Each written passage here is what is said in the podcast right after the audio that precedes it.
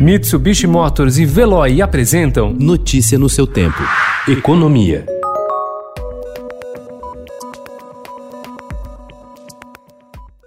A despeito do tom belicoso nas declarações do governo Bolsonaro em relação à China, as exportações brasileiras estão cada vez mais dependentes do apetite do comprador chinês. De 2001 até o ano passado, a participação chinesa nas vendas do Brasil saltou de 1,9% para 28,5%. Com a crise global desencadeada pelo novo coronavírus, essa fatia subiu ainda mais, para 33,8% no primeiro semestre desse ano, um terço dos 101,7 bilhões de dólares exportados pelo país de janeiro a junho teve como destino a China.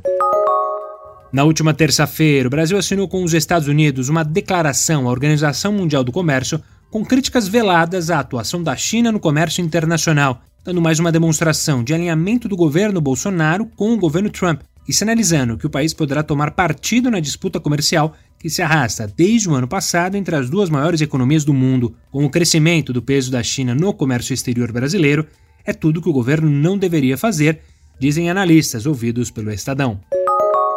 Eu acho que nós vamos na direção da liberal democracia. Nós vamos abrir economia, nós vamos simplificar impostos, nós vamos privatizar, nós vamos descentralizar os recursos para estados e municípios. As promessas feitas pelo ministro da Economia, Paulo Guedes, em seu discurso de posse no dia 2 de janeiro de 2019, arrancaram palmas da plateia. Um ano e meio depois, porém, o choque liberal prometido ficou apenas no papel. Apesar de ter usado o termo liberal oito vezes naquele dia, houve poucos avanços nesse sentido. Dos três pilares anunciados para a liberalização da economia, reforma da Previdência, tributária e privatizações, apenas a mudança nas aposentadorias foi para frente ainda assim sem a capitalização, a espécie de poupança que o próprio trabalhador faz para assegurar a aposentadoria no futuro, defendida pelo ministro.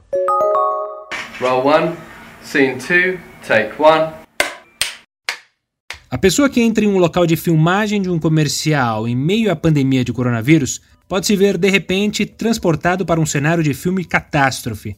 Ao longo do mês de julho, várias marcas, agências de publicidade e produtoras voltaram à ativa para a gravação de comerciais depois da definição de um protocolo de segurança sanitária. É uma boa notícia para o setor, que ficou praticamente parado por mais de três meses. Notícia no seu tempo. Oferecimento Mitsubishi Motors. Apoio Veloy. Fique em casa. Passe sem filas com o Veloy depois.